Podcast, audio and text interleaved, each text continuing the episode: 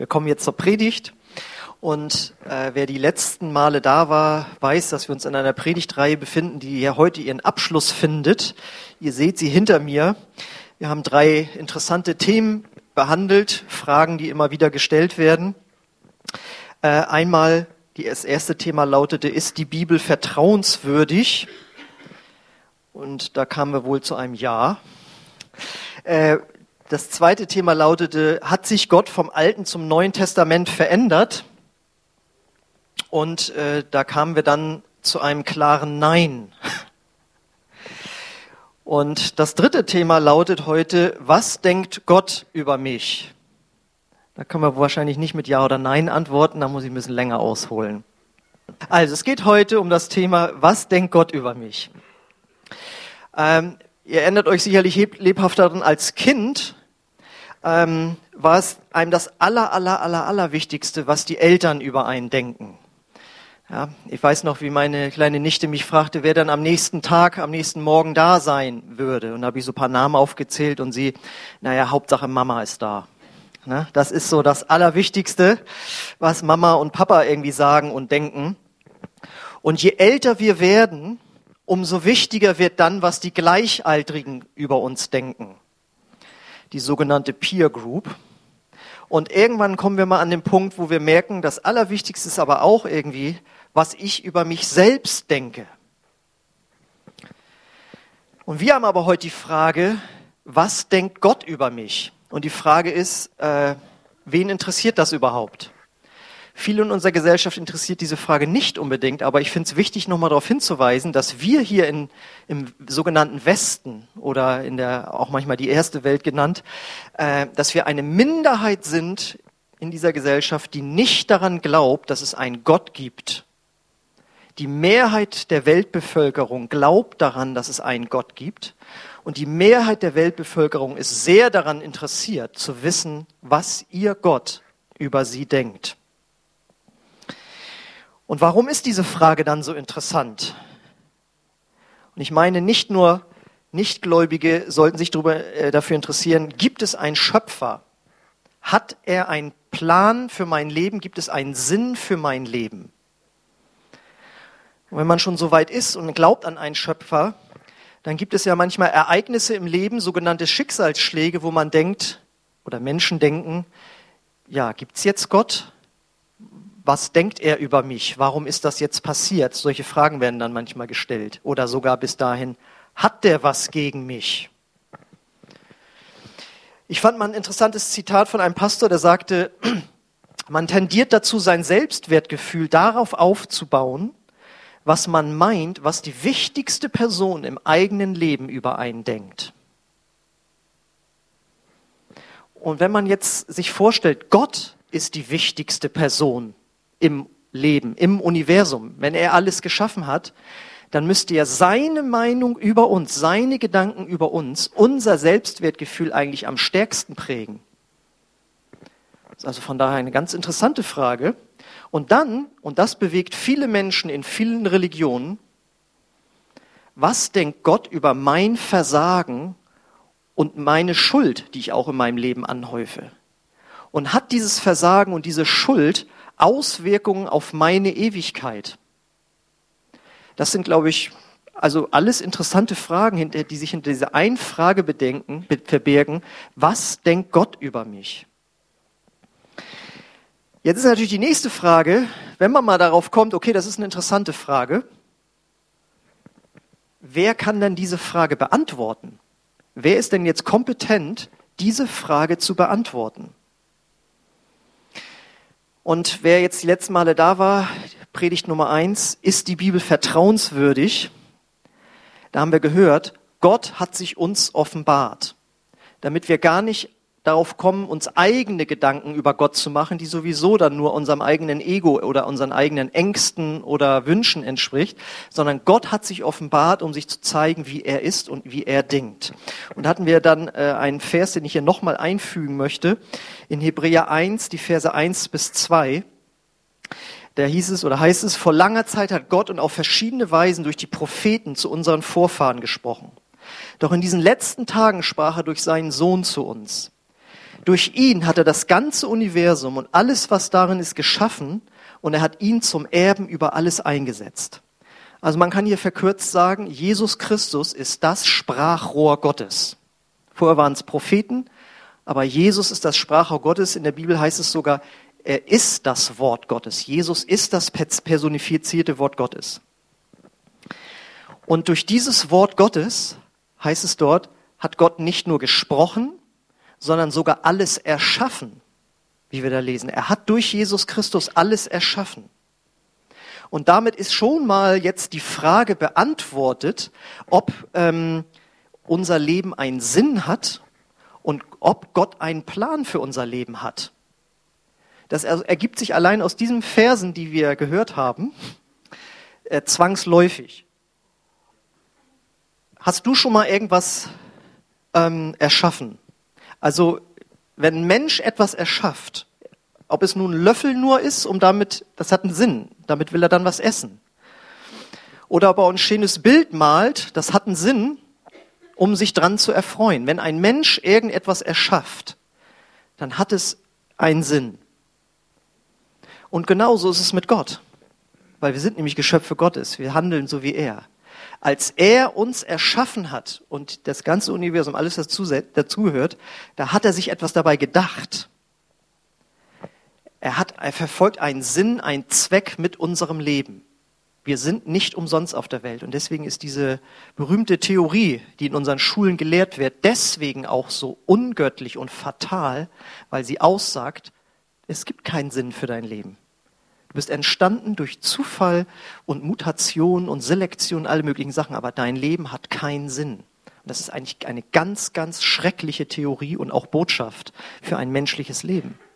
Aber Gott sagt, ich habe dich geschaffen und dein Leben hat einen Sinn, weil ich mir eben Gedanken über dich gemacht habe. So, und jetzt haben wir also gehört, Jesus ist das Sprachrohr Gottes, ist das Wort Gottes. Er ist kompetent, Auskunft darüber zu sagen, zu geben, wie Gott und was er über uns denkt.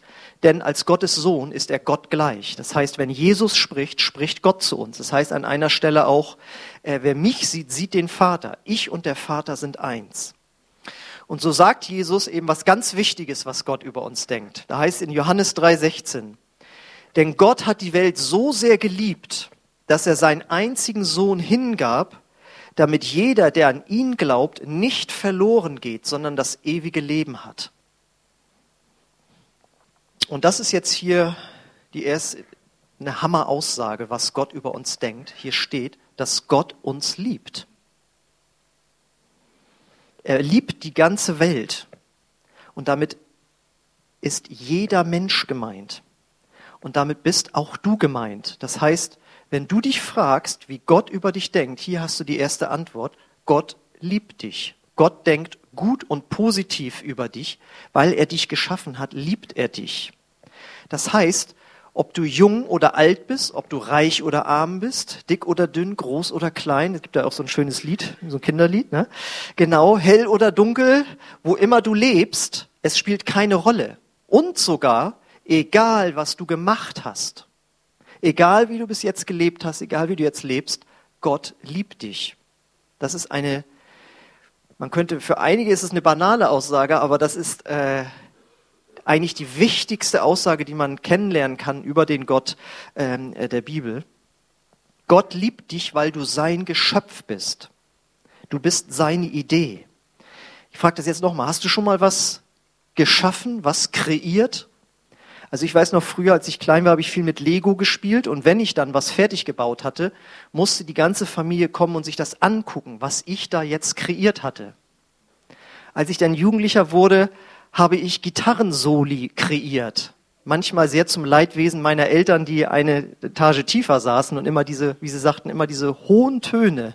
Also es muss für die manchmal so wie beim Zahnarzt gewesen sein, weil man muss ja erstmal üben, diese Töne zu treffen. Ja. Und wenn ich dann so ein Solo fertig hatte, dann mussten auch wieder alle kommen und sich das anhören. Jetzt weiß ich nicht, was du schon mal erschaffen hast. Vielleicht hast du irgendwas gebaut. Eine schöne Gartenlaube. Oder vielleicht hast du ein Bild, vielleicht bist du künstlerisch begabt. Irgendwas, irgendwas, was du schon mal geschaffen hast. Vielleicht hast du einen Gartenteich angelegt. Was immer es ist. Wenn du etwas geschaffen hast, dann bist du irgendwie stolz darauf. Hier mit eigener Hand erbaut. Ja? Ich habe unser Haus Söms Bud, ja, also Haus selbst gebaut, was auch immer es ist. Wenn der Mensch etwas schafft, irgendwas gemacht hat, ist er stolz darauf. Und genau so ist es mit Gott und uns.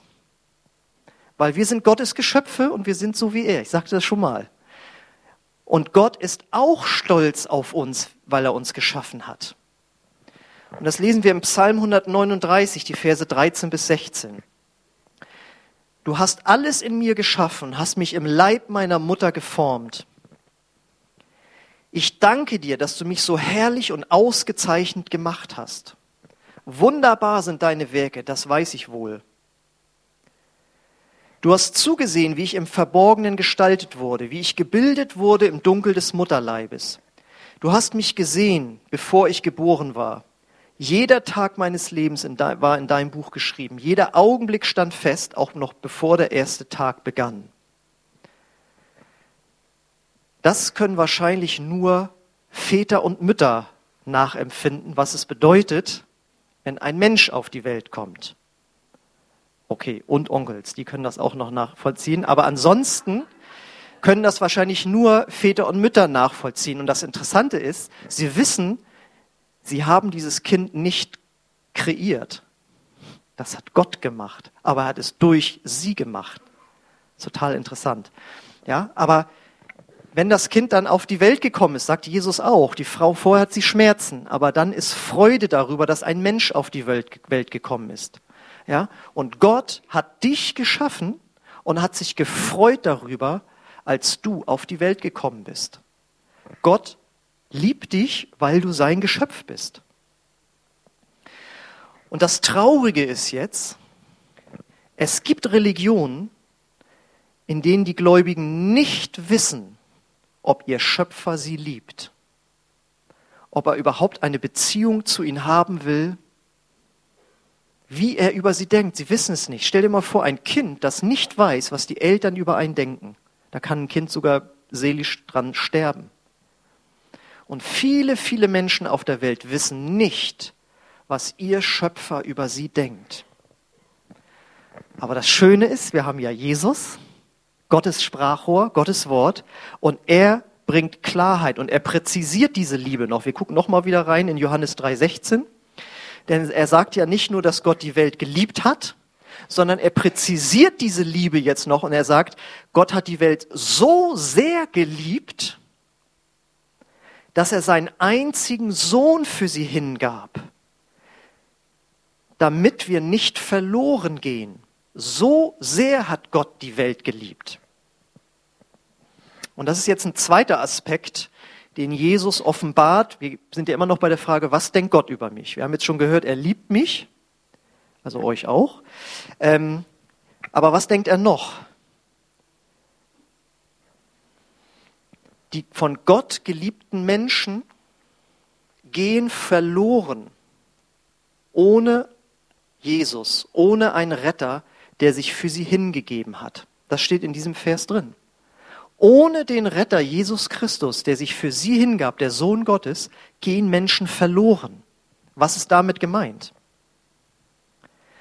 Gott liebt seine Geschöpfe, und jetzt kommt's, aber er hasst teilweise, was sie ihm, was sie anderen und was sie sich selbst antun.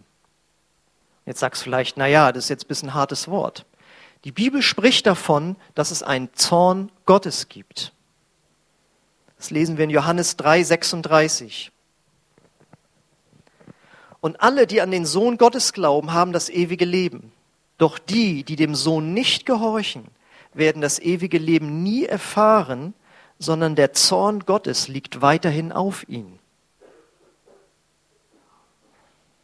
Das ist jetzt so das, was wir nicht so gerne hören, aber das ist absolut notwendig, um zu verstehen, warum Jesus auf die Welt kam. Der Mensch ist ja zu erstaunlich guten Dingen fähig. Also wer schon mal so Techniksendungen gesehen hat, ich bei einer meiner Lieblingssendungen ist, Entschuldigung, das muss ich ja so zugeben, aber das ist eine Dokumentation über einen amerikanischen Flugzeugträger. 45 Minuten, erklären die da, wie dieses Ding aufgebaut ist und wie die da im Alltag mit, ich weiß nicht, wie viele tausend Leute da drauf sind, wie das alles funktioniert. Und du stehst da und staunst darüber, was Menschen technisch in der Lage sind zu erschaffen. Oder Kunst. Da gibt's ja unterschiedlichste Geschmäcker, ja, aber was ein Mensch an Bildern malen kann, was er in der Lage ist, an Musik äh, zu kreieren, das ist ja stark und positiv. Oder wenn wir sehen, was, für, was der Mensch erschaffen hat, was medizinische Hilfeleistung angeht, ja, medizinische Apparaturen, die heute in der Lage sind, Menschenleben zu retten. Der Mensch ist in der Lage, solche starken Hilfeleistungen zu kreieren, welche Liebe Menschen untereinander haben können, welche Zuwendung sie zeigen können, wie humorvoll sie sein können. Echt toll. Aber gleichzeitig ist der Mensch ja auch zu erstaunlich schlechten Dingen fähig. Mord, Raub, Vergewaltigung, Missbrauch, Ausbeutung, Dinge, die andere erbaut haben, wieder zerstören, Lügen, neidisch sein, über andere lästern, Egoismus, Feindschaften untereinander pflegen. Und meistens ist es so, wenn man so eine Sache aufzählt, am Anfang Mord, ja, damit haben wir ja nichts zu tun. Aber wenn wir dann bei den Lügen landen und beim Neid und beim Egoismus, dann müssen wir zugeben, das haben wir auch schon alle praktiziert und tun es noch. Du hast es vielleicht gerade jetzt in deinem Herzen, eine Feindschaft gegenüber einem anderen Menschen.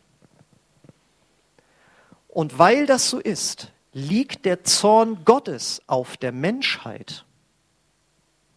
Und jetzt kommt's. Und auch auf dir. Wenn nicht etwas Entscheidendes geschehen ist. Dazu komme ich noch.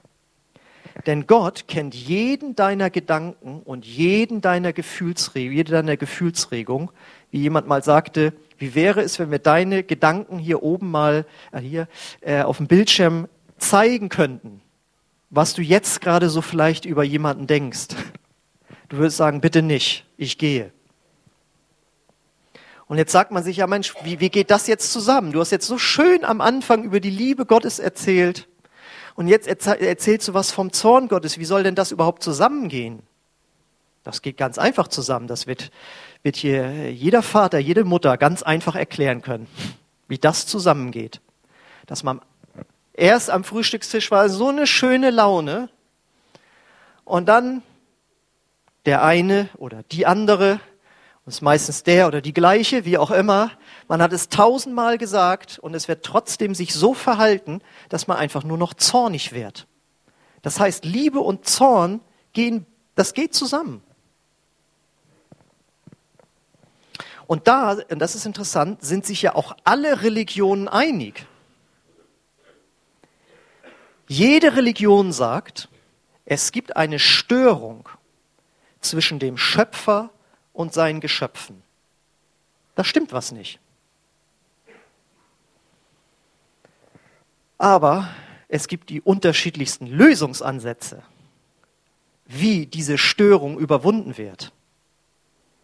Ja, ob es jetzt Buddhismus, Hinduismus, Islam, eine Naturreligion ist, griechische Mythologie, alle sagen, da gibt es ein Problem zwischen dem Schöpfer oder wenn es mehrere sind, ja, und dem Geschöpf. Aber es gibt die unterschiedlichsten Ansätze, wie diese Störung überwunden werden kann und soll. Und eigentlich sagen alle Religionen, bis auf das Christentum, alle Religionen sagen, bezahle deine Schuld vor Gott durch gute Taten und dadurch wirst du den Zorn Gottes besänftigen. Sehr interessant, dass wenn ihr mal so Dokumentationen oder historische Filme gesehen habt, überall werden Opfer gebracht. Und es wird gesagt, um den Zorn der Gottheit oder der Götter zu besänftigen. Und das Christentum sagt, du kannst durch deine eigenen guten Taten deine schlechten Taten nicht aufwiegen. Du kannst eine Lüge nicht dadurch äh, ungeschehen machen, dass du an einer anderen Stelle jemandem anders die Wahrheit sagst.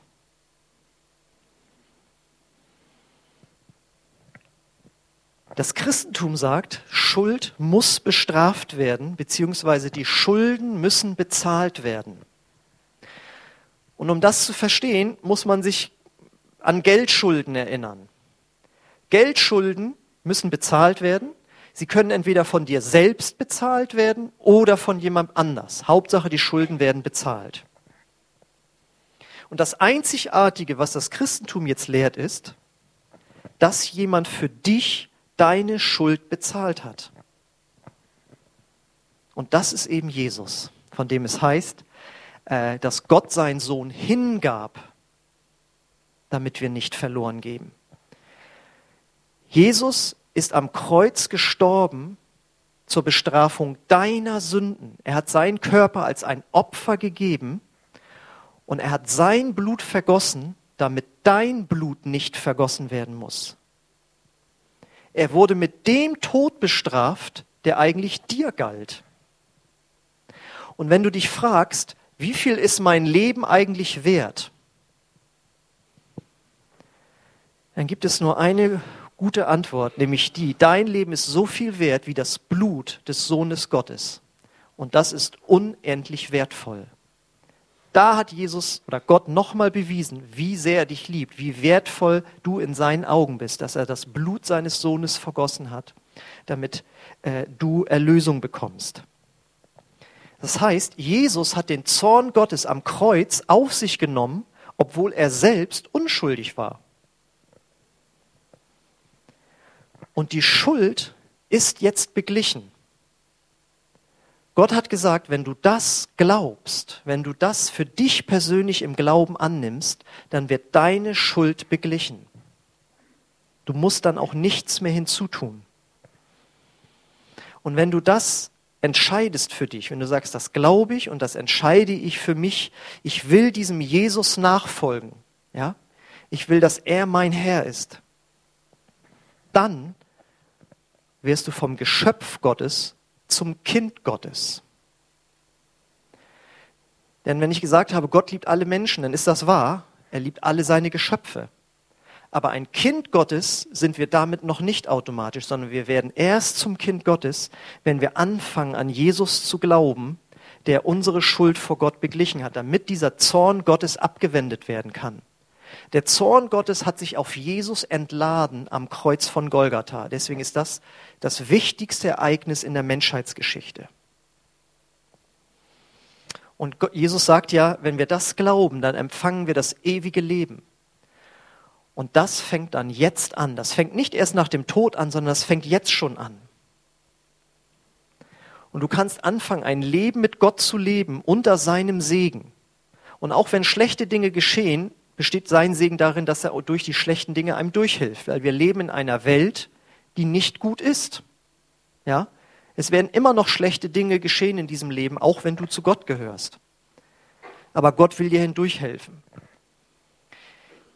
Und möchte ich zum Schluss einen Bibelvers noch bringen, wo diese Frage nochmal letztendlich beantwortet wird, wie Gott über uns denkt, nämlich in Jeremia 29, 11. Da heißt es, denn ich kenne ja die Gedanken, die ich über euch denke, spricht der Herr.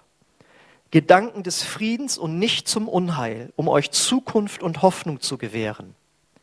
Das heißt, Gottes Gedanken über dich sind gut. Er hat dich geschaffen, er hat einen Plan für dein Leben. Und obwohl auch du Dinge getan hast, die in seinen Augen nicht in Ordnung waren, hat er eine Möglichkeit geschaffen, wie du trotzdem sein Kind werden kannst und in Gemeinschaft mit ihm leben kannst. Und deswegen ist es so genial, dass Gott mit seinem Frieden in unser Herz kommen kann, weil unsere Schuld vergeben wird und wir können andere Menschen werden. Das heißt, diese Frage, was denkt Gott über dich, das ist einfach nur genial. Angefangen von der Idee, dass du auf die Welt kommen sollst, bis dahin gehen, dass er dich heute hierher geschickt hat, damit du dir diese Frage stellen kannst und sagen kannst, möchte ich dieses Geschenk Gottes annehmen? Oder will ich auf meine eigene Leistung vertrauen und versuchen, durch gute Werke vor Gott zu bestehen? Die Bibel sagt, das kann nicht gelingen, weil Gottes Niveau an Heiligkeit so viel höher ist, als wir es uns vorstellen können. Und so möchte ich fragen, Kennst du Gottes Gedanken über dich? Ist dir das neu, was du gehört hast, oder ist dir das klar? Da möchte ich nämlich jetzt nochmal äh, diese Fragen am Anfang beantworten. Da hatte ich ja diesen, dieses Zitat gebracht. Man tendiert dazu, sein Selbstwertgefühl darauf aufzubauen, was man meint, was die wichtigste in Person im eigenen Leben über einen denkt. Und jetzt ist der nächste Satz einfach nur, lass dies Jesus sein. Mach Jesus zur wichtigsten Person in deinem Leben und dann weißt du, was er über dich sagt und über dich denkt. Und dann können andere Menschen und du selbst über dich schlecht denken. Aber wenn du anfängst, Gottes Gedanken über dich zu, äh, zu denken, dann wirst du ein ganz anderes Selbstwertgefühl bekommen. Du kannst Gewissheit darüber bekommen, äh, was der Sinn deines Lebens ist. Gott will dein, seinen Plan für dein Leben dir zeigen.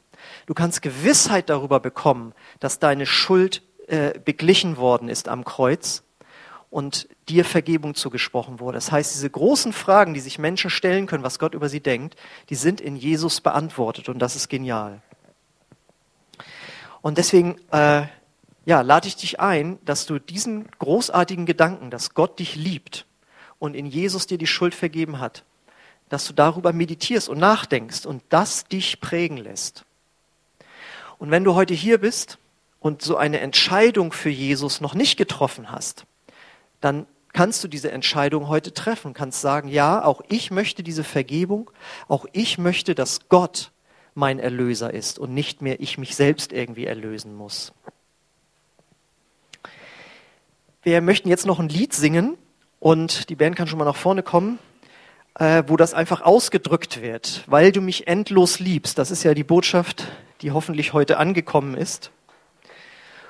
Und das ist das Schönste, wenn du Gott diese Antwort im Glauben geben kannst, dass du ihm das glaubst eben, dass er dich endlos liebt, was er durch Jesus bewiesen hat. Ich lade euch ein, aufzustehen und dass wir Gott das als Antwort singen, wenn das schon heute deine Antwort ist.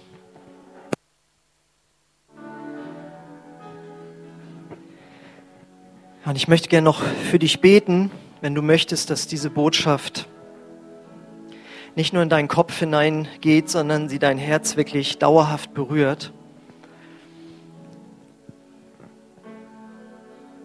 Ich lade dich ein, dass du einfach deine Augen schließt und auch deine Hände öffnest, wenn du möchtest, als äußeres Zeichen innerlich zu empfangen. Und dann möchte ich beten, dass der Heilige Geist es in dein Herz hineinschreibt, was das Wort Gottes ausdrücken möchte, dass es von einem Gedanken zu einem Gefühl wird. Vater, ich danke dir dafür, dass dein Wort mächtig ist, unsere Gedanken innerlich zu verändern, wirklich, dass wir Menschen werden, die andere Gedanken denken und die andere Gefühle dadurch bekommen. Und ich bete, Herr, dass du diese Offenbarung schenkst, dass wir unendlich geliebte Geschöpfe sind und dass du einen Plan hast für jedes Leben von uns. Ich bete, Herr, dass du dort, wo Gedanken ja von Minderwertigkeit sind oder Sinnlosigkeit sogar, dass du die jetzt wegnimmst. Ich komme an gegen diese Gedanken und bete, dass Gedanken der Freude und der Freiheit kommen. Ich bin ein Geschöpf Gottes und ich kann anders leben mit diesem Gott. Und ich bete, Heiliger Geist, dass du dich offenbarst dort wo Menschen diesen Schritt noch nicht gegangen sind, von einem Geschöpf Gottes zu einem Kind Gottes zu werden. Vergebung ihrer Schuld zu haben durch Jesus. Wir danken dir, Jesus, dass du dieses Opfer gebracht hast zur Vergebung unserer Schuld. Komm, Heiliger Geist, und erkläre du uns das. Menschliche Worte reichen dazu nicht aus, was dein Tod am Kreuz bewirkt hat. Ich lade dich ein, dass du Gott einfach deinen Dank ausdrückst, indem du deine Stimme erhebst zu ihm, indem du es sprichst oder singst. In einer Sprache, die Gott dir geschenkt hat oder deine natürliche Sprache.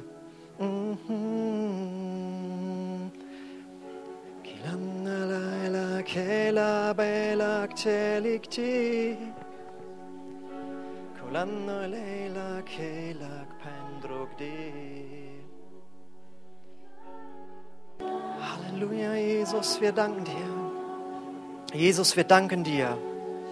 Wir öffnen unser Herzen in Anbetung zu dir und wir danken dir für das, was du getan hast am Kreuz. Und wir wollen, dass es zu einer inneren Offenbarung wird.